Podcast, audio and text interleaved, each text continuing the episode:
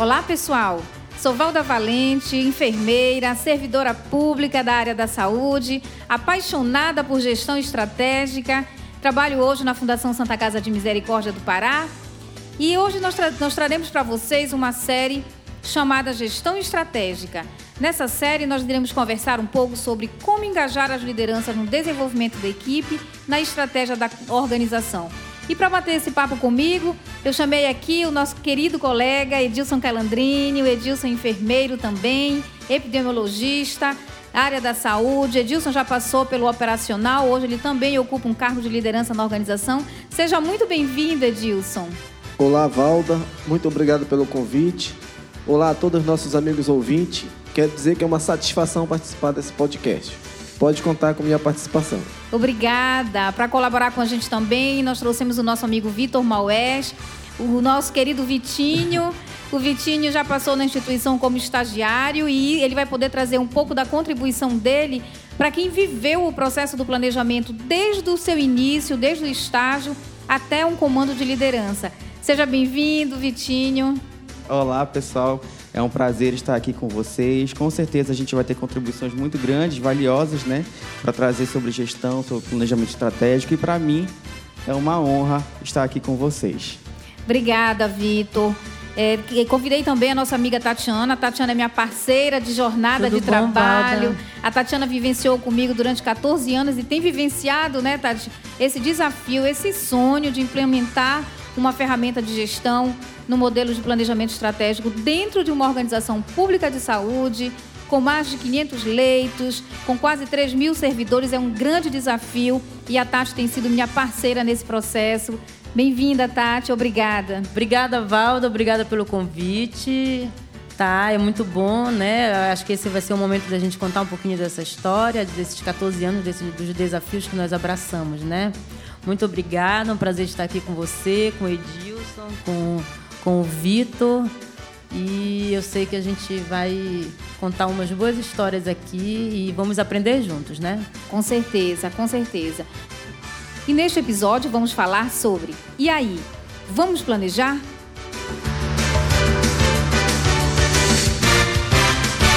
Bem, gente, é, para quem me conhece, sabe que eu sou apaixonada pela área da gestão estratégica em saúde. E esse tema ele, ele me, me encanta, ele me chama muito a atenção e ele me traz boas lembranças de quando nós iniciamos o processo de implantação do planejamento estratégico dentro da instituição Fundação Santa Casa de Misericórdia do Pará. Ainda muito incipiente na época, é, ainda na, na, na, na área dos sonhos, não é, Tatiana? Ainda na, no campo dos sonhos, nós trazíamos ainda aquela versão do planejamento no método de Matos ainda, que era o planejamento onde você fazia um calhamaço de papel de objetivos né, estratégicos, e aí você não envolvia as pessoas. Nós erramos algumas vezes, muitas vezes, né? acertamos outras, e hoje parece que encontramos o caminho.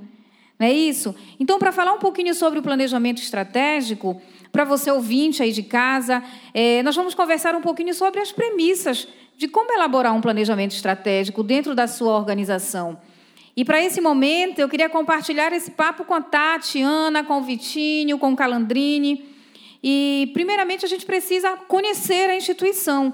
Você, Calandrini, que já conhece a instituição, alvo do, nossa, do nosso trabalho, alvo do nosso podcast, como que, você, como que você conceituaria a estrutura da organização hoje? A Fundação Santa Casa é um hospital histórico. Tem muitos anos de história na nossa cidade e certamente já vivenciou diversos períodos.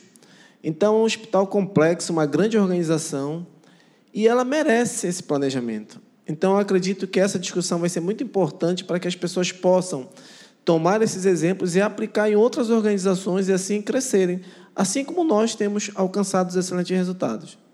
Então, para você que deseja iniciar o planejamento estratégico dentro da sua organização, mesmo que seja pequena, mesmo que seja uma organização maior, é um grande desafio, mas certamente é um desafio que nos traz prazer depois, quando a gente enxerga os resultados daquilo que foi pactuado, quando a gente envolve as pessoas. Então, o Edilson falou uma coisa interessante: você precisa mapear a estrutura da sua organização, você precisa conhecer a organização que você quer, a qual você quer planejar. Feito isso, você vai definir seu negócio. Qual o negócio da sua organização? Né? Você precisa entender qual é o seu métier. É a saúde? É a educação? É o serviço social? É a assistência social? É um trabalho de responsabilidade social? Vamos definir o negócio da nossa organização e, a partir daí, vocês vão ver como vai ficar fácil a gente trabalhar as estratégias que a gente precisa alcançar como bons e sólidos resultados para a nossa organização. Não é, Tatiana? Sim, Valda.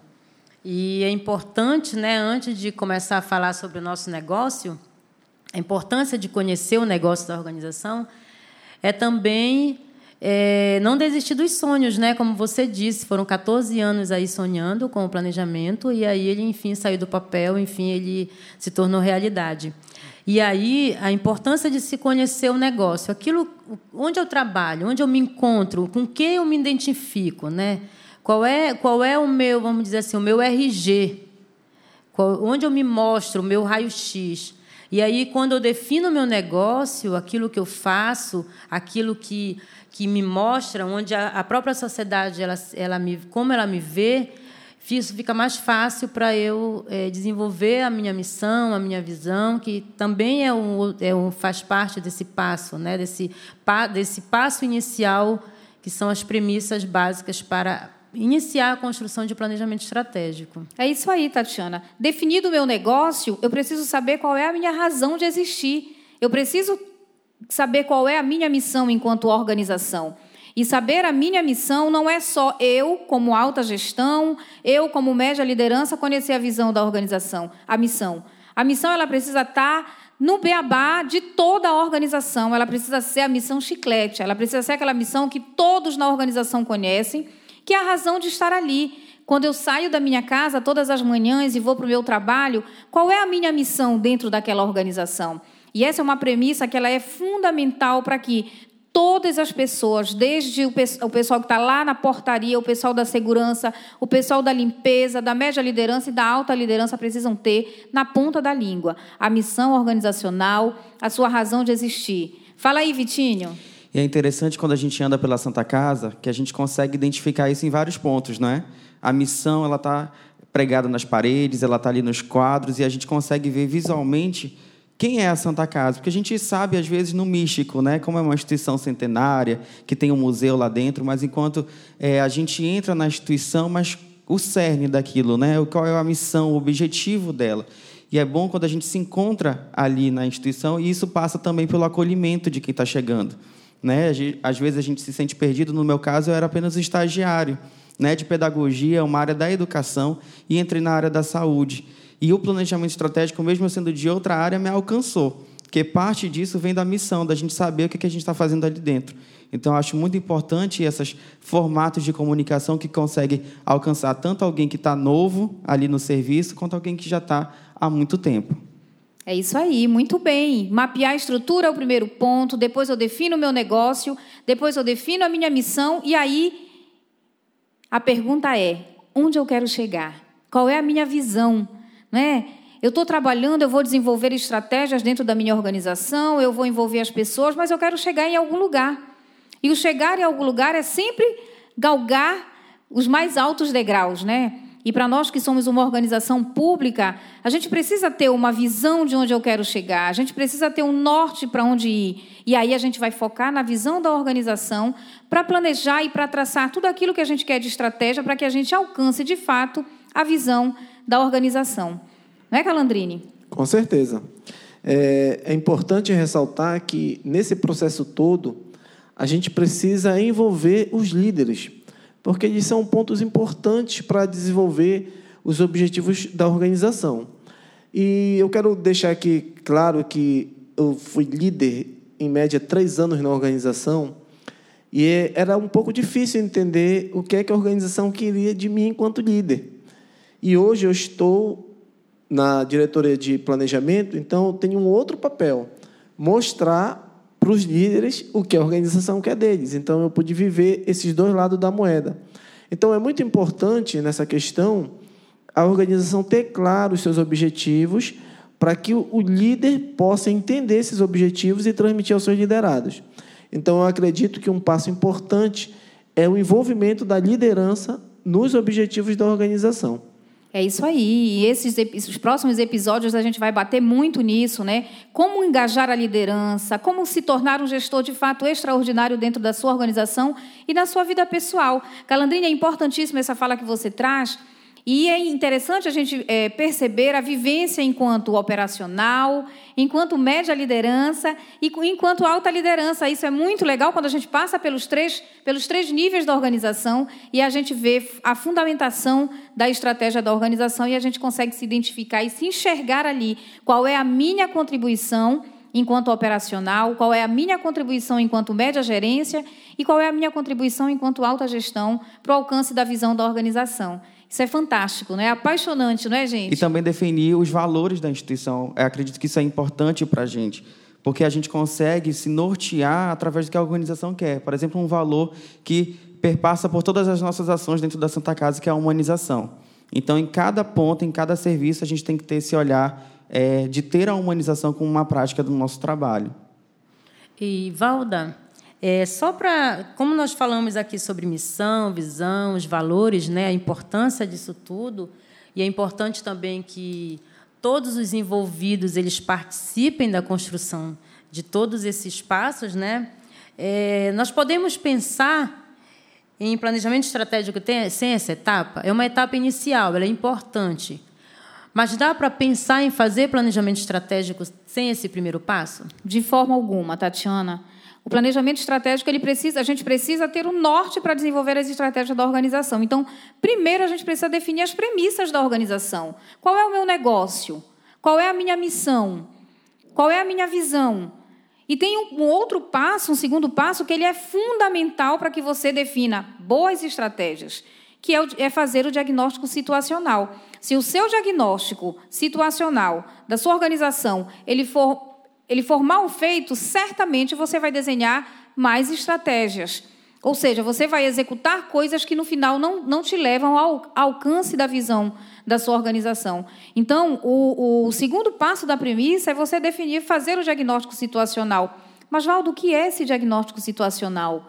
Né? O diagnóstico situacional é você, você olhar quais são as forças que a sua organização tem fora, como que, eu posso potencializar essas forças fora, essas oportunidades de, de agregar valor de fora que vão agregar valor para a instituição? Quais são as, as, as fraquezas, que são os pontos internos da organização? O que, que a organização tem de mais frágil? E aí a gente vai atuar na fragilidade para potencializar e fazer com que elas virem uma força, certo?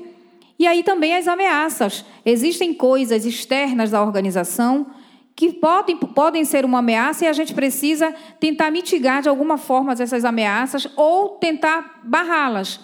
Então, a gente precisa traçar o nosso diagnóstico olhando para fora da organização, olhando os pontos fortes, os, as oportunidades e as ameaças, e, os, e olhar para dentro da organização, olhando as suas forças e as suas fraquezas. Muito importante né, a fala de todos nós para ter esse entendimento de como é feito um diagnóstico é, situacional.